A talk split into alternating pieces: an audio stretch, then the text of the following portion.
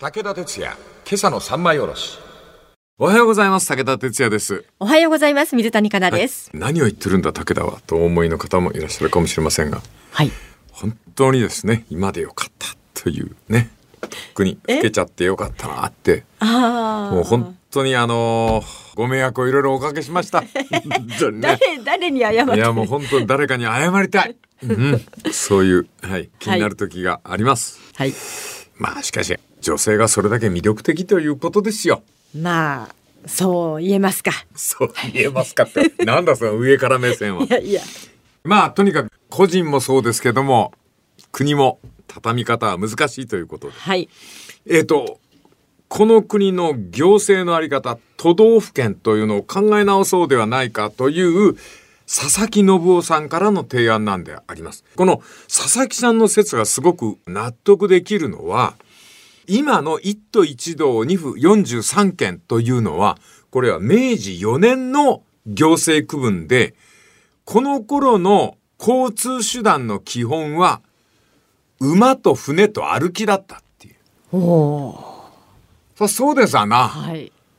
汽車が、えっ、と、新橋横浜間で走り始めるのが明治5、6年のことですから、はい。えーこの都道府県制度ができた時、に人間の移動手段というのは馬、船、歩き。これが基本だったわけで、考えてみますと、その時の制度が、まあ今を補うに値するかどうかっていうのは確かに。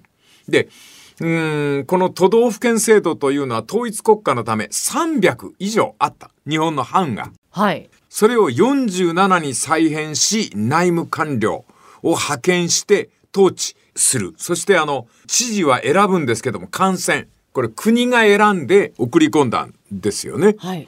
この行政システムの真ん中に流れてるのは何かというと、国が考えて地方は行うという。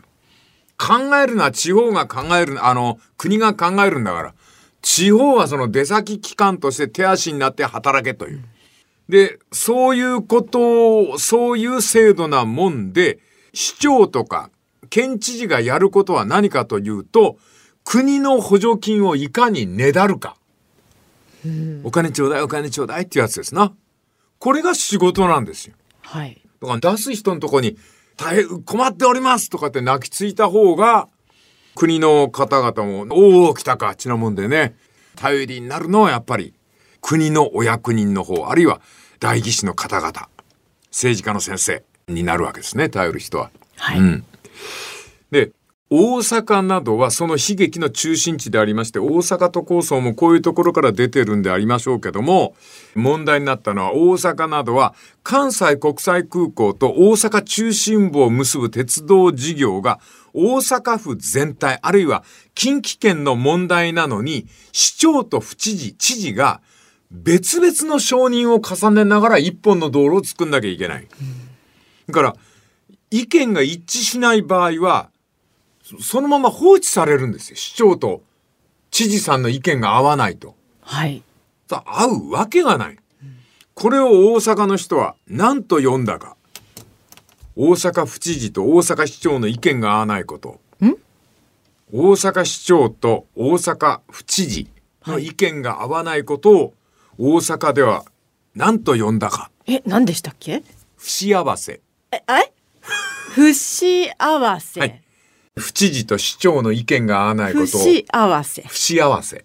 うまくいかないっちことですね。はいこれ政治インゴらしいんであなたに聞いたのが間違い。はい。だからこその県やめちゃった方がいいんじゃないかと。府も。で、次なる構想で上がってきたのが、拝見地州。拝見地州。発音悪くて申し訳ございま意せん。見地州。県を廃止して、州にしてしまう。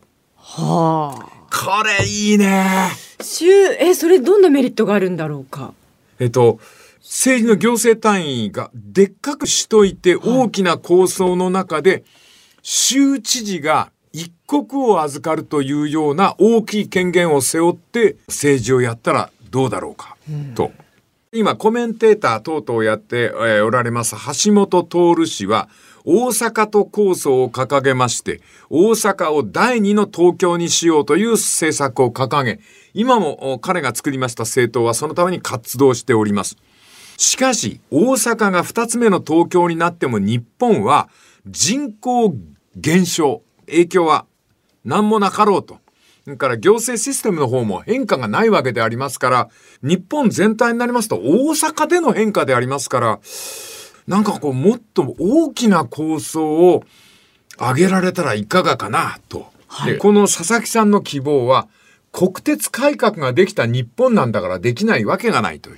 その辺はまた明日ゆっくり語りつつ日本に州が生まれるというこの提案を聞いてみたいと思います。この続きまた明日のまな板の上で。